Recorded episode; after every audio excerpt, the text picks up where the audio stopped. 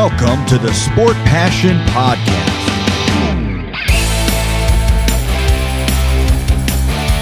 And here is your host, Lars Marendorf.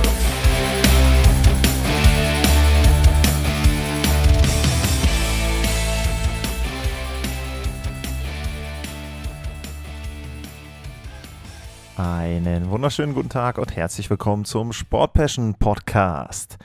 In der Central Division ist das nächste Team, auf das ich schaue in der Vorschau-Serie auf die Saison 2023-2024, äh, die Winnipeg Jets.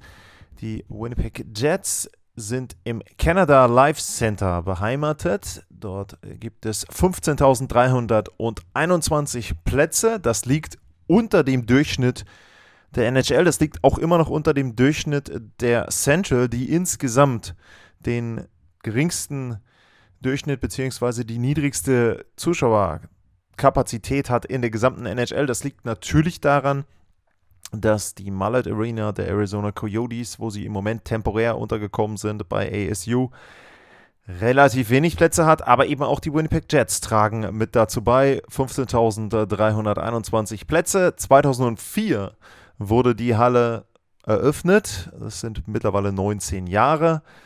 Ja, und ist eben eine der kleineren NHL-Arenen. Rivalitäten der Winnipeg Jets. Tja, da tue ich mir ein bisschen schwer, da jetzt für die neuen Jets welche zu finden. Die alten Jets hatten sicherlich eine Rivalität, würde ich sagen, mit den Edmonton Oilers. Ich würde natürlich auch da sagen, so die Nähe zu den anderen kanadischen Teams. Um, Calgary, Vancouver ist schon möglich. Vielleicht kann man, kann man Anaheim äh, nennen, da hatten sie eine Playoff-Serie vor ein paar Jahren gegen Nashville gab es auch mal eine intensivere Playoff-Serie. 2018, sieben Spiele waren das, meine ich. Dann ist es so, dass Minnesota geografisch in der Nähe liegt. Das wären so vielleicht prädestinierte Rivalen. Natürlich eben auch bei Minnesota, wenn es dann mal eine Playoff-Serie dort geben würde. Insgesamt aber dadurch, dass sie noch Neujahr sind und noch nicht so viele Playoff-Serien gespielt haben, dann auch speziell in den letzten Jahren, würde ich sagen, gibt es noch keine wirkliche Rivalität zwischen den Winnipeg Jets und irgendeinem anderen NHL-Team. Was gab es im letzten Jahr für die Winnipeg Jets zu holen? 46 Siege, 33 Niederlagen, dreimal nur den Extrapunkt. Das waren insgesamt 95, gerade so in die Playoffs reingerutscht in der Western Conference, Platz 4 in der eigenen Division und damit dann als Wildcard-Team Nummer 2 gegen die Vegas Golden Knights gespielt, da einen sehr guten Auftakt gehabt in den Playoffs und danach brach so ziemlich alles in sich zusammen. War noch eine knappe Double Overtime Niederlage mit dabei, aber 1 zu 4 dann am Ende die Serie gegen die Vegas Golden Knights auf das Ende und äh, ja, den Fallout, da kommen wir gleich noch. Was ist in der Sommerpause passiert? Ähm, Gabriel Villardi kam von den Los Angeles Kings, Alex Iafalo, Rasmus Kupari, auch beide von den Kings. Laurent Boursois kam vom Gegner den Vegas Golden Knights in den Playoffs. Äh, Colin Delia kam aus Vancouver. Abgänge hatten sie Blake Wheeler, den haben sie rausgekauft aus ihrem Vertrag. Den Kapitän, der spielt jetzt bei den New York Rangers. Pierre-Luc Dubois ist so im Trade dann zu den Los Angeles Kings gegangen, als großer Wechsel dann im Sommer. David Riddich so zu den Los Angeles Kings, so rum ist es richtig. Ähm, Sam Gagne hat im Moment einen Professional Tryout-Vertrag bei den Edmonton Oilers. Carsten Kuhlman ist zu den New York Islanders gegangen und äh, Saku Maenalanen ist im Moment unsigned. Dann blicken wir mal generell auf das, was die äh, Winnipeg Jets in der letzten Spielzeit so abgeliefert haben. Und wenn ich mir da einfach mal die Heatmaps anschaue vom Vorjahr und von der Saison 21-22, dann ist mir schon aufgefallen, dass sich da ziemlich viel getan hat. Also die Winnipeg Jets haben sich schon in einigen Bereichen verbessert. Wenn man sich bei 5 gegen 5 diese Heatmaps anschaut, dann war vor zwei Jahren dort relativ wenig zu finden, direkt vom Tor in der Offensive. Der Slot war ziemlich blau, also gab es einen kleinen Fleck in der Mitte, aber ansonsten hatten die Winnipeg Jets eine Offensive, die eher so aus der Peripherie agiert hat. Äh, da war ein richtig roter Bereich dann ja da, wo der Pointman, der Quarterback, wie auch immer man dann sagen will, im Powerplay stehen würde. Das war dann bei 5 gegen 5 auch so, also kurz vor der blauen Linie. Das hat sich sehr gebessert in der letzten Spielzeit. Also da gibt es kaum noch dunkelblaue Bereiche, es gibt ein paar rote Bereiche, aber insgesamt war die Offensive der Winnipeg Jets schon deutlich verbessert im Vergleich zum Vorjahr und ähnliches gilt auch für die Defensive. Auch da war es so, dass die Winnipeg Jets in der Saison 21-22 viel zugelassen haben aus dem Bereich eben kurz vor der blauen Linie. Auch im Slot-Bereich war da ein kleiner roter Fleck und das hat sich jetzt im letzten Jahr durchaus verbessert. Da war der Slot-Bereich und auch das drumherum, auch die Bully, die Face-Off-Bereiche eher blau markiert, was, das, äh, was die Offensive der Gegner ähm, betrifft. Das heißt also, die Defensive der Winnipeg Jets hat sich da auch verbessert. Und wenn wir da dann mal insgesamt auf die Zahlen gucken, nicht nur auf die Heatmap, ähm, dann wird das da, glaube ich, auch durchaus bestätigt. Die Offensive, die war auf Platz 21 mit 246 Toren, war jetzt eben dann, wie gesagt, nicht überragend, aber reichte aus, denn die Defensive lag auf Platz 10. 224 Gegentore war es nur. Corsi-Wert war im gerade so im, im oder im, im, mittleren Drittel oben um, ähm, auf Platz 11 äh, waren sie da. Sie hatten, äh, wenn wir die Chancechancen betrifft, auch noch einen Wert Platz 14. Also ist alles so Playoff-Bereich, leicht über dem Playoff-Bereich.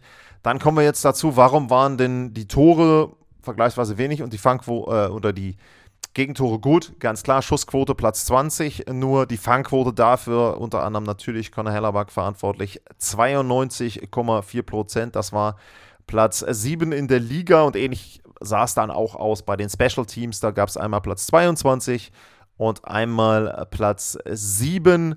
Also da eben auch die Zahlen ja auch bei den Schüssen. Sie haben genauso viele Schüsse abgegeben, wie sie zugelassen haben, nämlich 30,3. Das war offensiv nur Platz 21, defensiv Platz Nummer 10. Also insgesamt zu sehen, dass die Winnipeg Jets eine gute Offensive, äh, Defensive hatten, also da im oberen Drittel und bei der Offensive eben dann eher dann im unteren Drittel gelegen haben.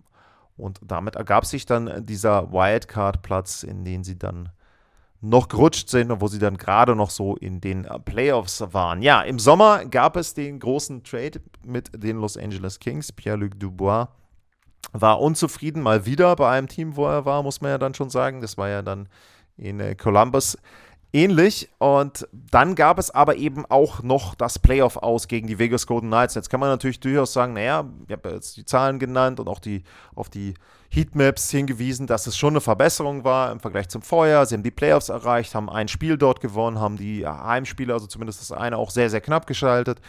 Und dann könnte man natürlich sagen, ja, warum sind sie da nicht zufrieden?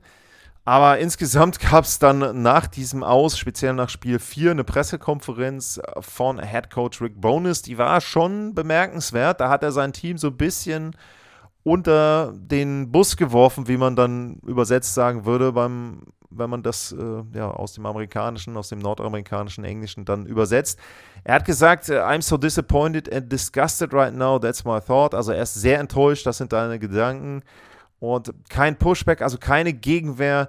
Es ist derselbe, ja, jetzt weiß ich nicht, ob man Crap mit Müll, Mist, Scheiße, kann man dazu auch sagen. Ähm, also er sagte, es ist derselbe Müll, sage ich jetzt mal, den wir im Februar gesehen haben.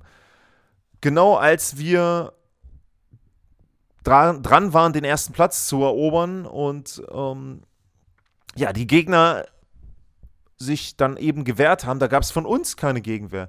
In dieser Playoff-Serie gegen die Vegas Golden Knights hatten wir keine Gegenwehr. Ihre, bessere, ihre besten Spieler waren so viel besser als unsere besten Spieler. Das war nicht mal knapp. Sie waren das bessere Team in der regulären Saison und sie waren das bessere Team in dieser Serie. Also er war da sehr, sehr enttäuscht. Und da war es nun so, dass einige Spieler sich dann auch gewehrt haben. Auch da ja, es Gegenwehr gab eben dann verbal von den eigenen Spielern, dass die bei ihren Exit-Interviews also dem nicht zugestimmt haben, dass sie dann auch schon enttäuscht wirkten. Und man durfte gespannt sein auf diese Offseason und der Trade von Pierre-Luc Dubois war ja auch ein Punkt dann eben, dann, dass sie Blake Wheeler rausgekauft haben aus seinem letzten Vertragsjahr. Auch das eben ein Punkt, wo man sagen muss, hey, Ähm, da hat ein Team dann schon ja, den Kapitän rausgekauft und eben in Kauf genommen, in dem Fall dann Geld zu bezahlen für einen Spieler, der gar nicht mehr im Team ist.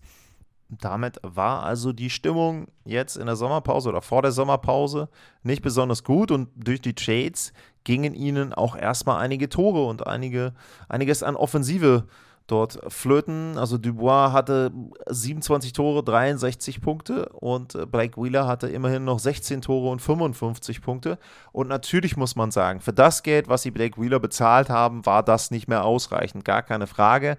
Allerdings natürlich dann auch ein fatales Signal, wenn der Coach, der ein Jahr da ist, wirklich die Führungskräfte in dieser Art und Weise, die Führungsspieler dann in dieser Art und Weise kritisiert und auch öffentlich kritisiert. Das sieht man so, glaube ich, nicht unbedingt.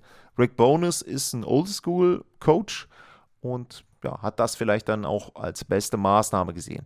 So, jetzt habe ich ja über die Spieler geredet, die gegangen sind. Es sind aber eben auch einige gekommen.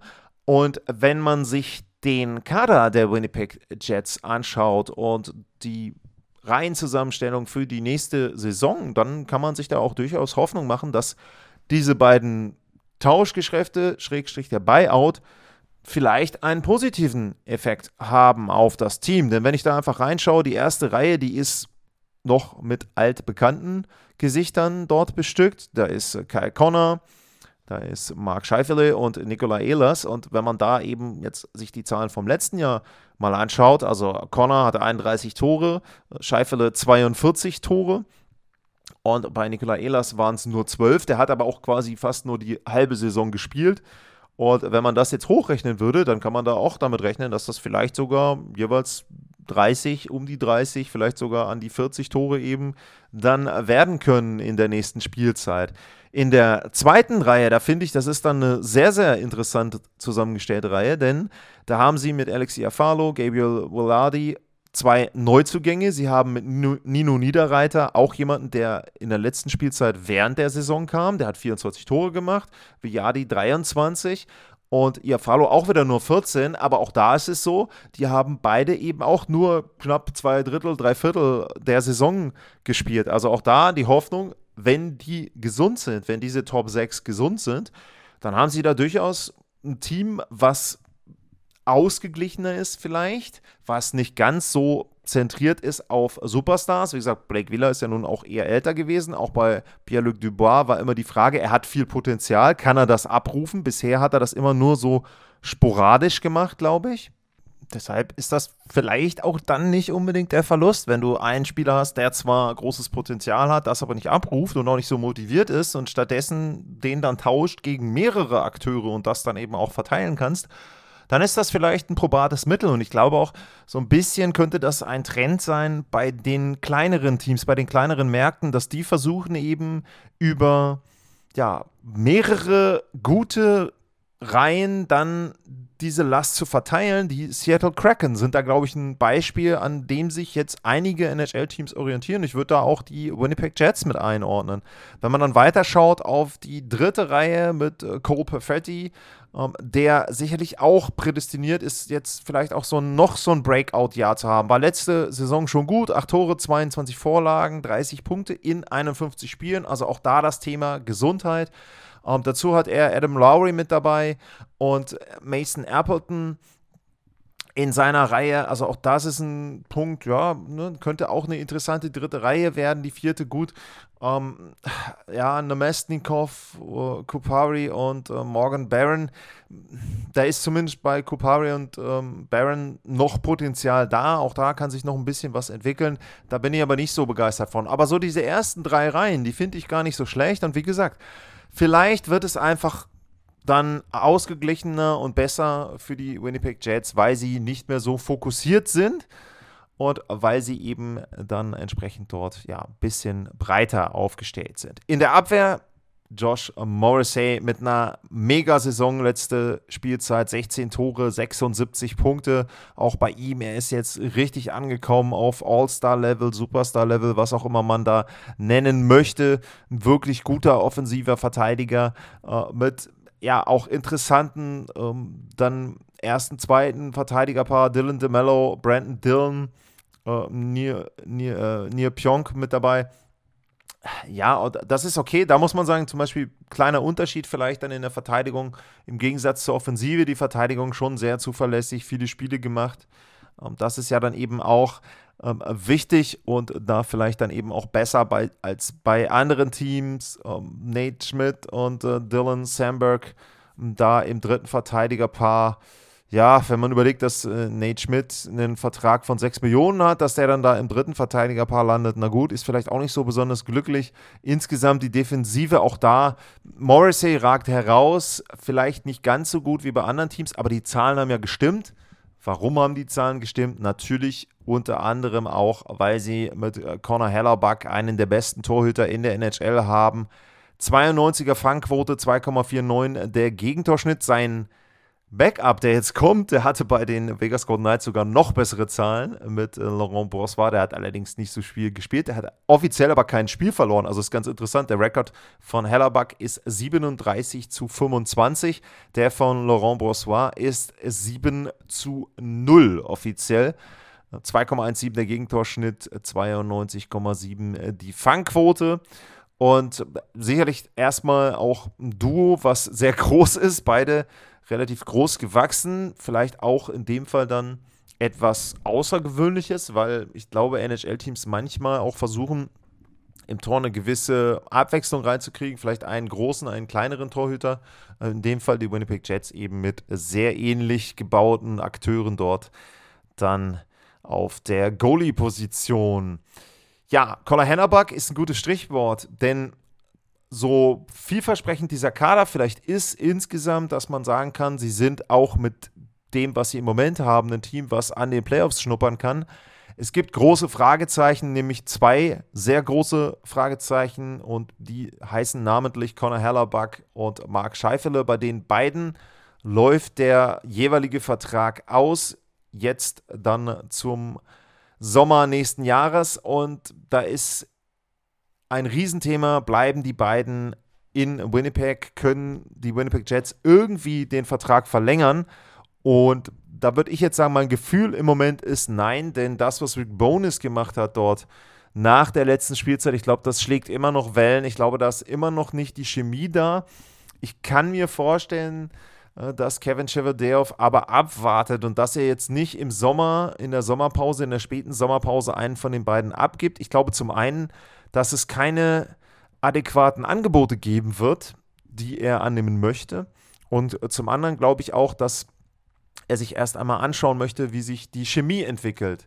Durch die Trades, durch den Abgang von Wheeler, ob es da vielleicht dazu kommt, dass die Mannschaft sich einfach anders entwickelt, dass man wirklich dort entsprechend dann eine neue Team, neuen Teamgeist bekommt bei den Winnipeg Jets. Diese Gerüchte, dass es notwendig wäre, den Kern aufzubrechen des Teams, die gab es ja schon ein paar Jahre lang und jetzt haben sie das eben gemacht und ich glaube auch, dass es fatal wäre, wenn er dann direkt trotz des Aufbrechens auch noch mehr Spieler tauschen würde. Aber natürlich besteht die Gefahr, dass er zur Trade Deadline, sei es durch eine Verletzung oder sei es auch, weil da keine Angebote da sind, für die beiden, für Scheifler und für Hellerback, wenig Gegenwert bekommt. Also es ist ein sehr schmaler Grad, auf dem, sich Kevin Cheveldayoff bewegt. Ich würde schätzen, er schaut erstmal bis Mitte November, Ende November, was kann die Mannschaft bis dahin zeigen, wohin geht die Richtung und dann wird er eben ja vielleicht den Markt wieder eröffnen für die beiden oder dann noch versuchen, ja, das Team äh, dann entsprechend in Richtung Playoffs aufzustellen. Wenn ich dann schaue auf die Division, dann wollen wir nochmal hier auf meine Notizen gehen, beziehungsweise ein Punkt noch. Es gab die Frage, ob ich auf Rookies, auf junge Spieler ähm, eingehen könnte. Ähm, ich versuche sogar vor der Saison oder zum frühen Saisonzeitpunkt vielleicht nochmal eine Übersicht über Rookies zu erstellen, von jedem Team vielleicht dann einen, wo man sagen kann, den sollte man beobachten. Das ist ein Spieler, der dann eben neu ist in der NHL und für sein Team auftritt. Deswegen weiß ich nicht, ob ich das jetzt bei jedem Team schaffe. Bei den bisherigen habe ich es teilweise gemacht, teilweise eben dann äh, auch nicht. Ähm, bei den Jets sind zu nennen ähm, Wille Heinola, Verteidiger, der schon in den letzten Jahren bei den Winnipeg Jets 35 Spiele absolviert hat insgesamt, ist jetzt 22 Jahre alt und hat in der letzten Spielzeit zehn Spiele gemacht, hat in Manitoba auch gespielt, also da auch, glaube ich, gute Zahlen abgeliefert. Und er wäre jemand, der vielleicht da so ein bisschen, bisschen frischen Wind reinbringen kann in die Verteidigung und auch noch ein bisschen mehr Offensivgeist vielleicht mit in die Verteidigung bringen kann. Ähm, Wille Heiluna und ansonsten Chess Lucius wäre noch zu nennen, der ist der Draftpick Nummer 18 in der ersten Runde 2021 gewesen. Und ähm, der hat auch in der AHL in Manitoba gespielt und in der WHL bei Portland und ist 20 Jahre alt. Vielleicht auch eher jemand, der bei Verletzungen oder wenn es nicht ganz so läuft, da ein bisschen reinrutschen kann in die Lineups der Winnipeg Jets. Und dann will ich nochmal einmal zurückgehen. Wie tippe ich die Central Division? will da jetzt nicht alles verraten. Die anderen Teams kommen ja noch, aber ich glaube, ihr könnt euch denken, dass vorne zwei Teams einfach vorne weglaufen. Und Minnesota würde ich so als drittes Team damit reinnehmen. Und dann gibt es für mich eben einen Bereich von mittlerweile vier Teams, die für mich sehr schwer zu tippen sind. Da kann ich kaum vorhersagen, wo die landen. Da kommen eben dann auch die Winnipeg Jets mit rein in diesen Bereich. Nashville, St. Louis, Arizona, das sind so vier Teams, wo ich sage, da ist, wenn es richtig gut läuft, können die vielleicht auch auf Platz 3 landen in der Division. Aber ich kann mir eben auch vorstellen, zum Beispiel die Winnipeg Jets starten schlecht, Hellerback wird getauscht, Scheifle wird getauscht dann kommt am Ende irgendwo Platz 6, Platz 7 raus. Ähm, das ist so das untere Ende der Skala, würde ich sagen, für Winnipeg. Ansonsten oben eben, wie gesagt, für mich das Maximum, wenn es mega, mega gut läuft, wenn wirklich alle einschlagen. Sie haben drei Linien, die scoren. Hellerback hat eine super Spielzeit. Morrissey macht 20 Tore und mehr als einen Punkt pro Spiel. Dann ist Platz 3 drin. Kann ich mir schwer vorstellen. Ich glaube, Winnipeg wird ein sehr interessantes Team sein, auch speziell zu Beginn der Saison, eben mit der ganzen Thematik Team, Rick Bonus. Also da solltet ihr auf jeden Fall ein Auge drauf haben. Und ja, ansonsten eben für mich maximal eher dann die, die, oder ich schätze eher so Platz 4, Platz 5, wenn überhaupt, für die Winnipeg Jets. Gefällt euch das, was ich hier mache? Gefallen euch die Vorschau-Sendungen? Dann könnt ihr den Podcast unterstützen. Da gibt es zwei Wege, die ich da bevorzugen würde. Das ist einmal steadyhq.com slash sportpassion, also steadyhq.com slash sportpassion. Da könnt ihr ein Abo abschließen, wo ihr dann regelmäßig den Podcast unterstützt. Oder aber, wenn ihr mich mit einer einmaligen Zahlung über PayPal unterstützen wollt, dann könnt ihr das bei paypal.me machen und da dann bitte an info at sportpassion.de, also paypal.me, info at sportpassion.de. Das ist die Möglichkeit, mit der ihr mir dann den ein oder anderen Euro zukommen lassen könnt. Und ich packe das Ganze natürlich auch in die Shownotes wieder mit rein und paypal.me bzw. info.sportpassion.de. Das ist auch die Adresse, eine von beiden, wo ihr mir Feedback, Fragen, Anregungen mitgeben könnt. Und ansonsten geht das auch auf X, Twitter, wie auch immer sich das jetzt nennt, at Lars-Mar. Das wäre der zweite Weg. Und dann noch, bevor ich es vergesse, der Hinweis, in der nächsten Folge geht es weiter mit den Nashville Predators. Die Bridgestone Arena ist die Halle mit der nächsthöheren äh, Zuschauerkapazität nach dem Canada Life Center. Für heute bedanke ich mich fürs Zuhören. Bleibt gesund und tschüss.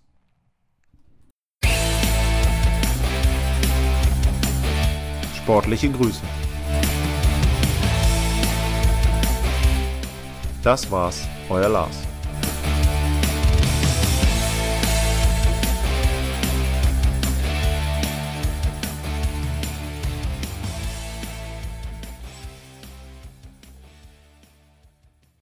Schatz, ich bin neu verliebt. Was? Da drüben. Das ist er. Aber das ist ein Auto. Ja, eben. Mit ihm habe ich alles richtig gemacht. Wunschauto einfach kaufen, verkaufen oder leasen. Bei Autoscout24. Alles richtig gemacht. Wie baut man eine harmonische Beziehung zu seinem Hund auf? Puh, gar nicht so leicht. Und deshalb frage ich nach, wie es anderen Hundeeltern gelingt, beziehungsweise wie die daran arbeiten. Bei Iswas Dog reden wir dann drüber. Alle 14 Tage neu mit mir, Malte Asmus und unserer Expertin für eine harmonische Mensch-Hund-Beziehung, Melanie Lippisch. Iswas Dog mit Malte Asmus. Überall, wo es Podcasts gibt.